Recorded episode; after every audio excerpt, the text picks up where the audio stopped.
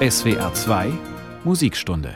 Und da geht es in dieser Woche um die spanische Provinz Katalonien, heute um deren Hauptstadt Barcelona.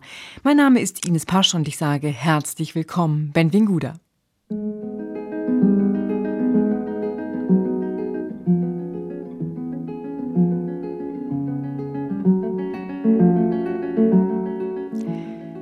Die schöne, die hippe, die überfüllte, die unbekannte, die moderne. Barcelona hat viele Gesichter.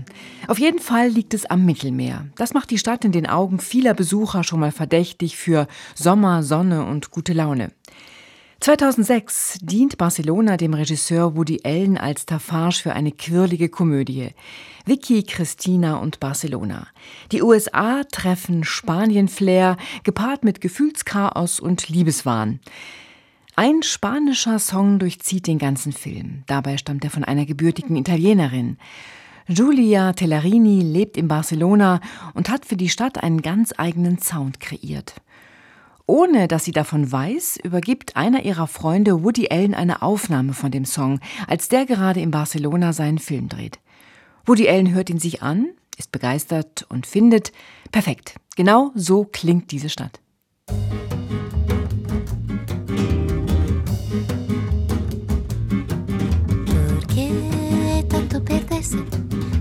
Buscarse sin encontrarse. Me encierran los muros de todas partes. Barcelona, te estás equivocando. No puedes seguir inventando que el mundo sea otra cosa y volar como mariposa. Barcelona, hace un calor que me deja fría por dentro este vicio de vivir mintiendo. Qué bonito sería tu mar si supiera yo nadar. Barcelona, mi mente está llena de cara de gente extranjera, conocida, desconocida. He vuelto a ser transparente, no existo más. Barcelona siendo esposa de tus ruidos, tu laberinto extrovertido. No he encontrado la razón, porque me duele el corazón, porque es tan fuerte que solo podré vivirte en la distancia y escribirte una canción. Te quiero.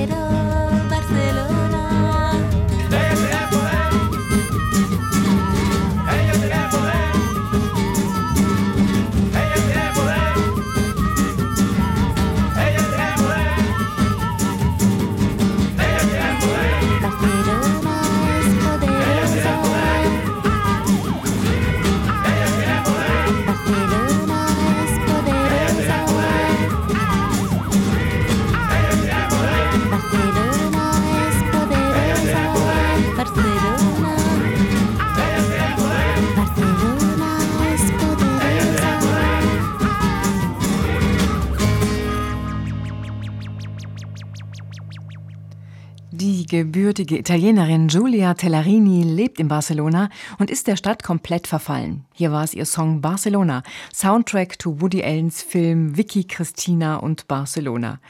2006 hatte die Stadt Barcelona die Dreharbeiten mitfinanziert, obwohl sie auch schon damals Werbung absolut nicht mehr nötig hatte. Barcelona gehört zweifellos zu den Hotspots des internationalen Tourismus. Und zu Recht. Es ist eine aufregende Stadt mit einer bewegten Geschichte. Eine Stadt, die sich im Laufe der Zeit immer wieder neu erfindet, sich immer wieder ein anderes Gesicht gibt. Eine Stadt mit Höhen und Tiefen. Eine, in der sich das Schicksal Kataloniens und das Spaniens spiegelt.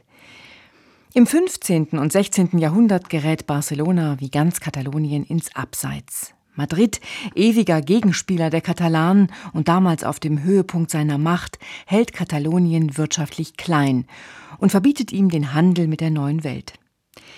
Aber der größte Dichter jener Zeit, der Castilla Miguel de Cervantes, hat ein Herz für Barcelona und lässt es erblühen aus dem Munde seines Helden Don Quixote. Barcelona, das der Wohnsitz der feinen Sitten ist, die Herberge der Fremden, die Zuflucht der Armen, die Heimat der Helden, der Rächer, der Gekränkten, das anmutigste Stell dich ein treuer Freundschaften und ganz einzig durch seine Lage und Schönheit. Noch einiges älter als Cervantes und dessen tragischer Held ist eine anonyme A cappella-Komposition.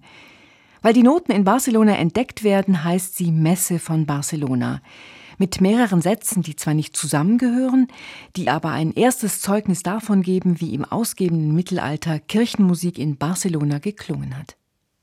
Das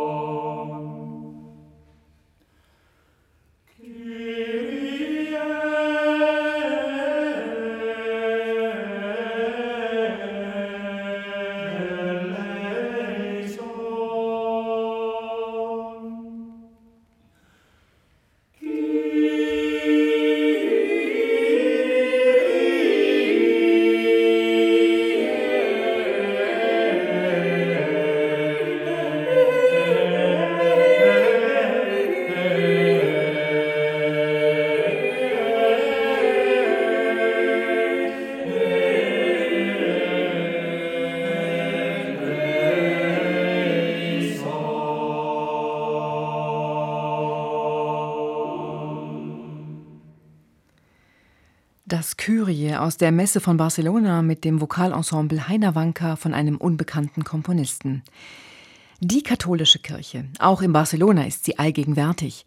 Neben der berühmten Sagrada Familia von Antoni Gaudí ist es im gotischen Viertel die mächtige Kathedrale de la Santa Creu Santa Eulalia. Aber wie so oft in Katalonien ist auch hier mal wieder alles ein bisschen komplizierter.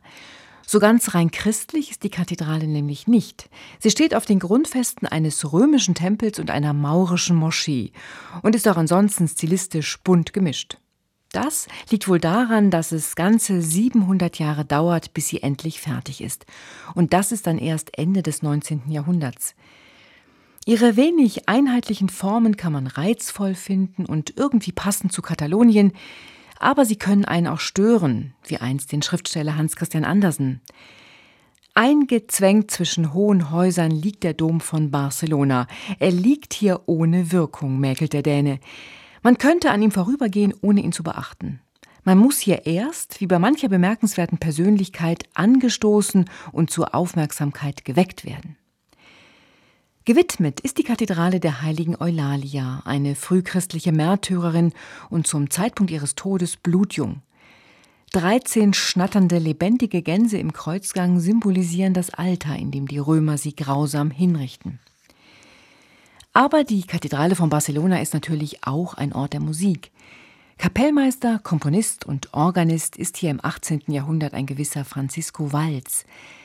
Er schreibt strenge polyphone Kirchenmusik und sehr weltliche Tonadillas und Villancicos, auch wenn das Wort sagrado, heilig, immer präsent ist.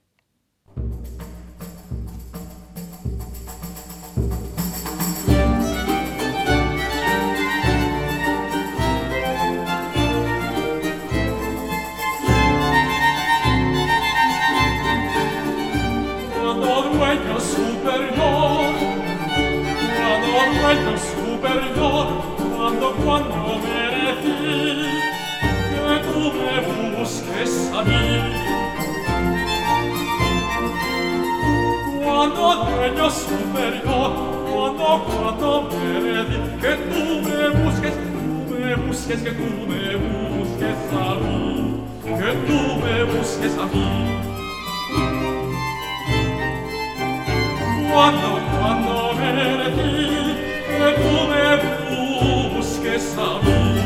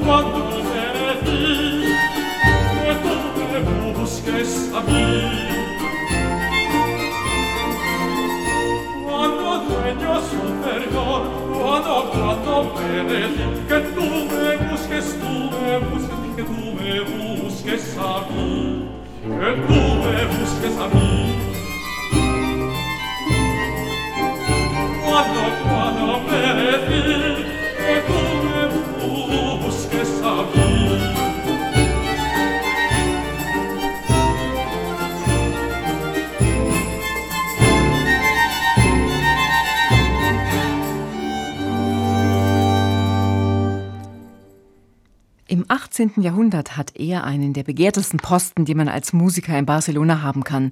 Francisco Valls, Kapellmeister an der Kathedrale de la Santa Creu y Santa Eulalia.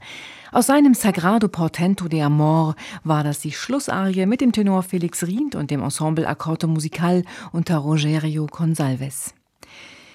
So erfolgreich und großartig Barcelona zur Zeit von Francisco Valls schon ist, die große Stunde der Stadt schlägt erst Mitte des 19. Jahrhunderts. Gründe gibt es einige. So schafft Katalonien den Sprung ins moderne Industriezeitalter, eine selbstbewusste Bourgeoisie entwickelt sich und es beginnt die Renaiscenza, Kataloniens Wiedergeburt. Oder man kann sie auch Rückbesinnung nennen auf die eigene Identität. Und das kulturell, sprachlich und architektonisch.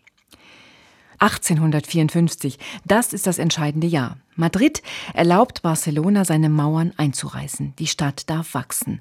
Und sie tut es. Mit dem Echample, wörtlich übersetzt Erweiterung. Wie in Wien die Ringstraße, in Paris die großen Ausmann-Boulevards, wirkt das wie eine Initialzündung zu einem neuen und vermeintlich besseren Leben. Ein modernes Viertel entsteht in einem ganz ungewohnten Stil, mit einem Raster aus schnurgeraden breiten Straßen mit nahezu quadratischen Häuserblöcken. Auch ein alter Lehmweg von der Altstadt hinein in Barcelonas Vororte ist davon betroffen. Er wird breiter und hübscher. Nur sein Name verrät noch, was er früher mal war. Eine Rambla, ein Flussbett.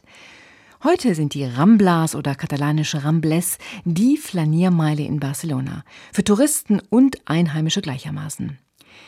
Geschäfte, Cafés, alte historische Bauten und wunderschöne alte Bäume.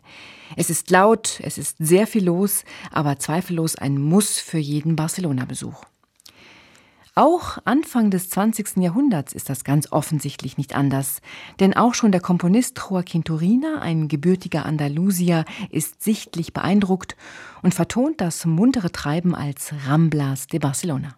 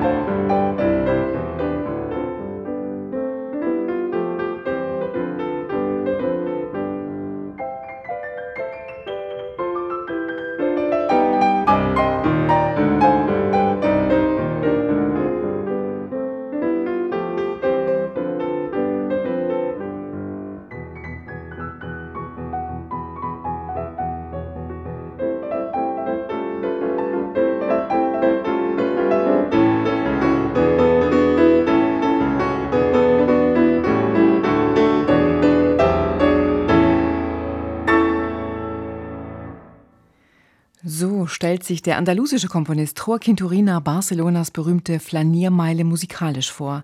Ramblas de Barcelona war das aus seinen Tachetas Postales mit dem katalanischen Pianisten Jordi Massot. Ebenfalls an den Ramblas liegt ein Edelstein der Opernarchitektur, das Gran Teatre del Liceu. Gran, also groß, der Begriff bekommt hier eine ganz neue Dimension. Seit dem großen Brand 1994 ist das Theater noch schöner und größer wieder aufgebaut und bietet jetzt 2300 Sitze, verteilt auf sechs Ebenen. Aber das ist noch gar nichts im Vergleich zu dem, was das Opernhaus in seiner ganz ursprünglichen Version zu bieten hatte.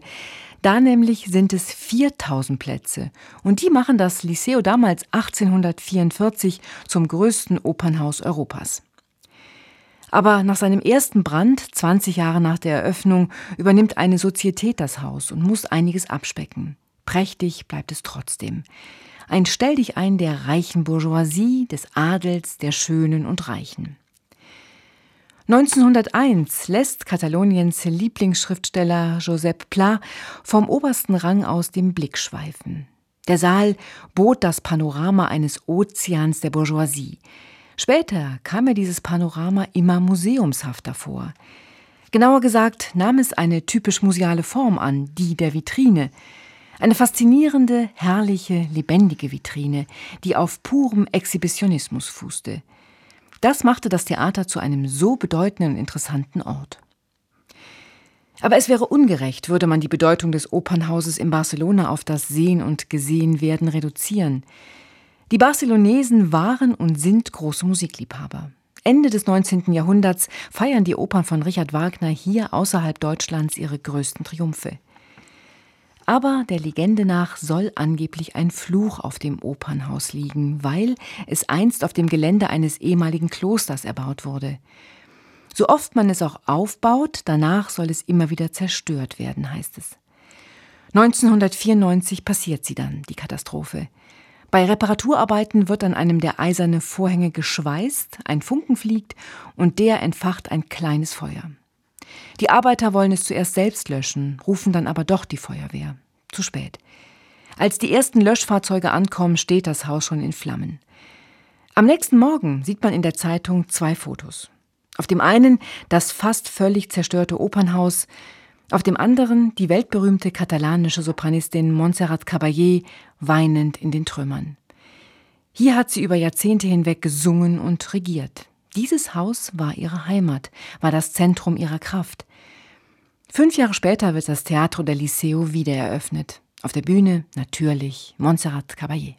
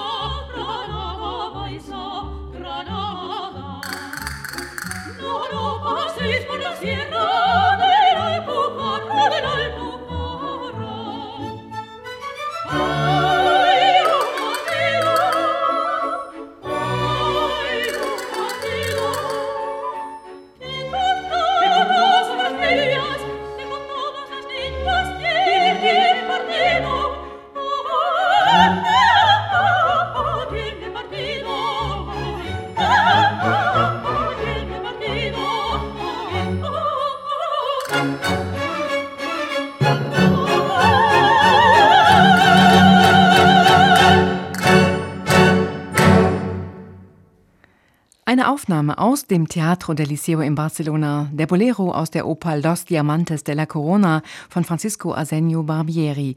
Gesungen haben Montserrat Caballé und ihre Tochter Montserrat Martí. Schon ihr Vorname zeigt Katalaninnen mit ganzem Herzen. An den Castelletten José de Udaeta, dazu das Orchester Sinfonica del Gran Teatro del Liceo unter David Jiménez. Das Teatro del Liceo, ein Prachtgebäude zwischen der Rambla de San Josep und der Rambla del Capucin. Wenn man die Straße weitergeht Richtung Meer, rechts das gotische Viertel, kommt man unweigerlich nach Barceloneta, Klein-Barcelona, das aufgehübschte Strandviertel. Heute Hippie-Partymeile mit Surfern und Szenekneipen, früher eine heruntergekommene Arbeiter- und Fischergegend. Arme Leute leben hier im 19. Jahrhundert in niedrigen, ärmlich aussehenden Häusern, so der Dichter Hans Christian Andersen. Stände mit Esswaren, Gerumpel und Gerimpel ringsum sieht er. Halbnackte Knaben schmauchen ihre Zigarre, Arbeitsleute, Matrosen, Bauern und Städter tummeln sich hier im Sonnenschein und Staub. Man gerät ins Gedränge.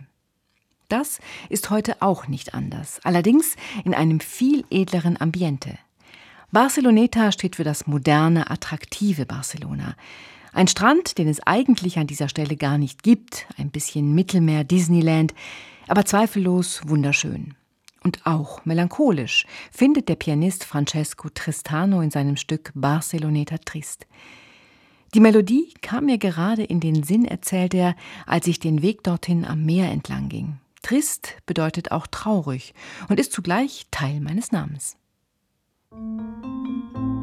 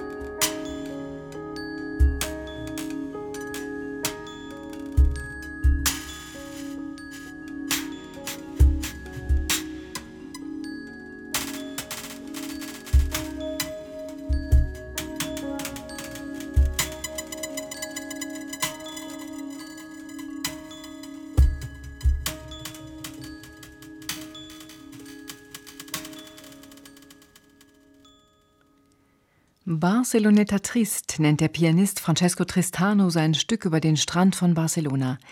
Mit dabei die beiden Perkussionisten Bashar Khalif und Pascal Schumacher.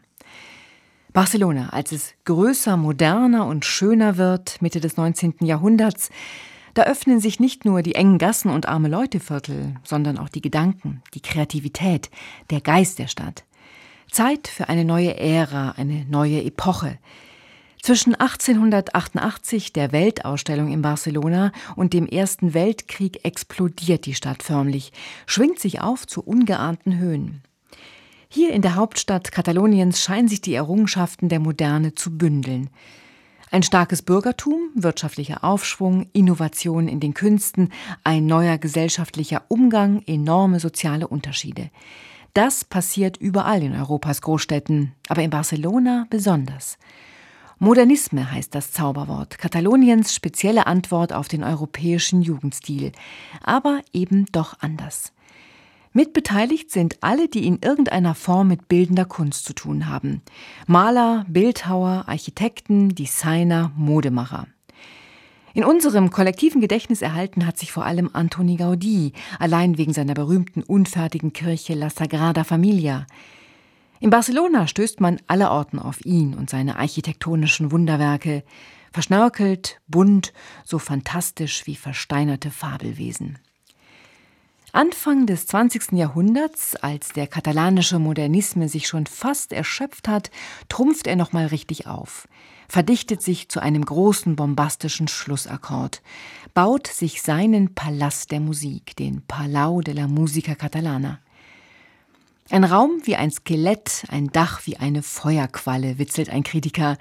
Aber in der Tat ist dieser Konzertsaal ein einziges Spektakel, und das auch ohne Musik. Kacheln, Reliefs, Keramik, Mosaike, Plastiken, Malereien, Leuchter, Balustraden, Gipsbüsten und eine umgedrehte Kuppel, durch deren buntes Glas das Licht wie mit Zauberhand in den Konzertsaal tropft. Man ist sprachlos. Und wie klingt das architektonische Prachtstück? Besser als ursprünglich geplant.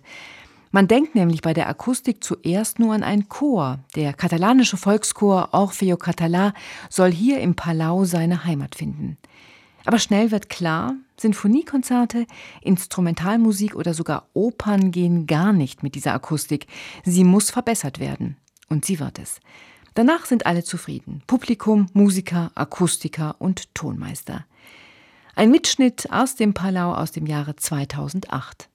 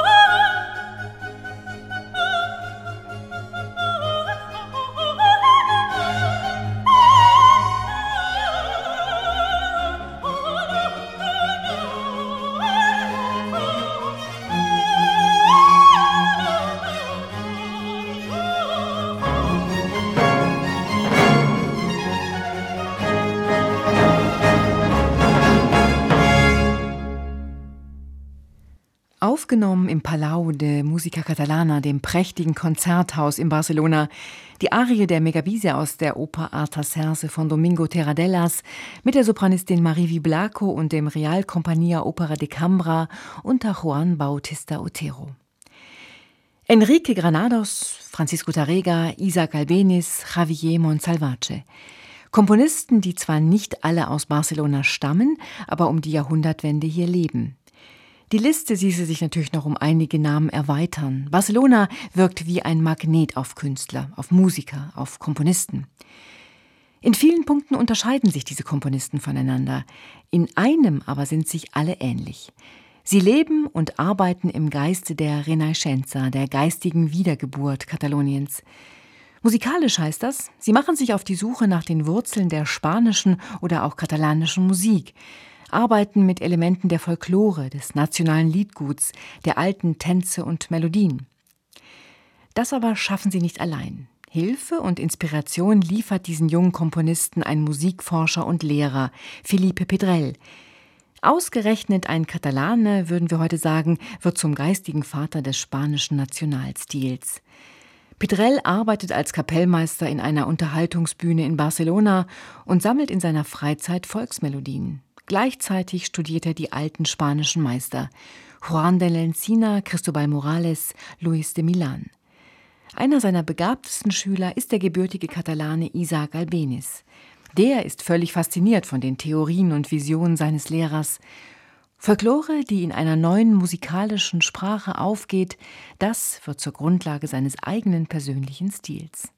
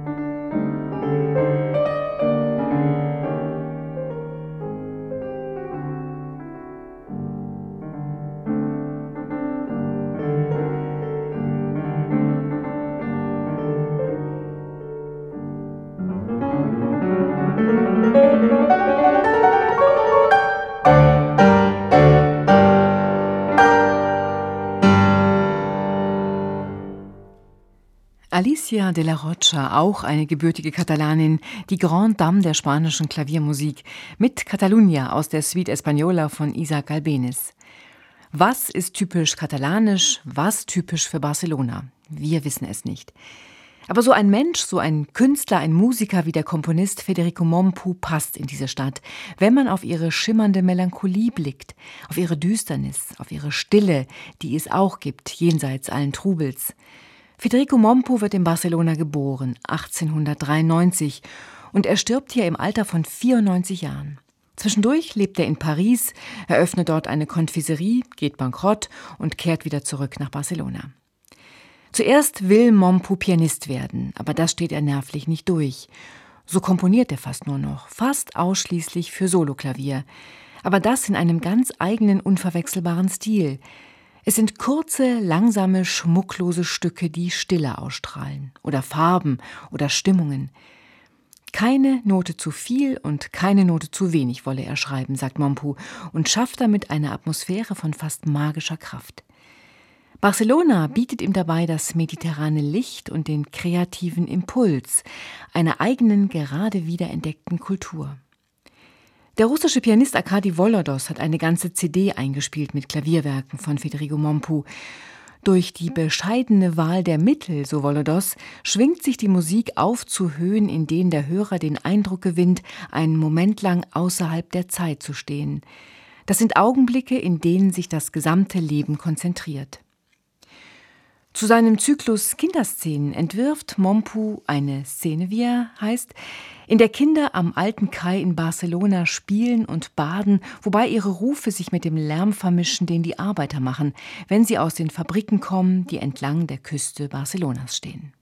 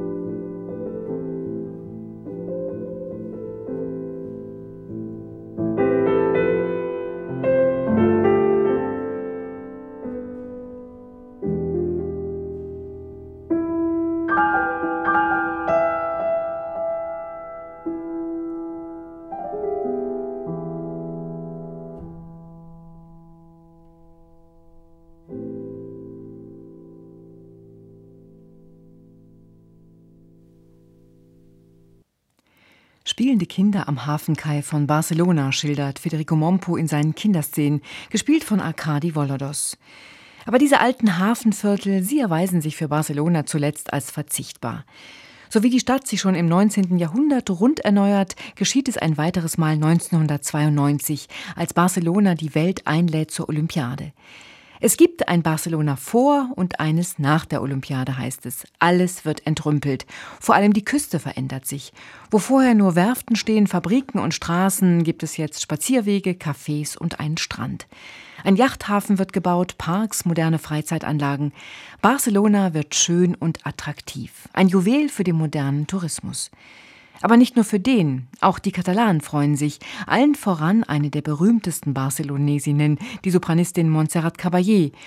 Und es bleibt unvergessen und gehört auch hier in diese SWR2 Musikstunde, wie sie zusammen mit dem Rockstar Freddie Mercury im frisch gebauten Olympiastadion die neue Hymne der Stadt schmettert. Barcelona. I want all the world to see.